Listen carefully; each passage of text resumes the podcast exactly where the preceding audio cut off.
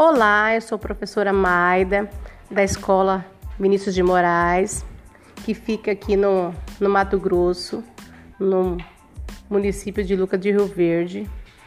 A nossa cidade ela está localizada bem no norte do Mato Grosso.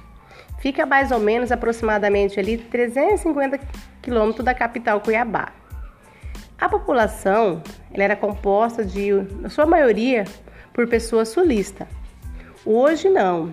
Hoje, com a chegada de grandes indústrias, né, inclusive multinacionais, vindo, veio pessoas de vários lugares do, do estado brasileiro. Vieram sim em busca de novas oportunidades de trabalho, qualidade de vida. E o nosso município, Lucas, ele investe muito na área na, da educação. Então, nesse momento, assim, eu sinto privilegiada de fazer parte dessa história, né, que a educação nossa a cada dia cresce e eu sinto privilegiada de fazer parte dessa história.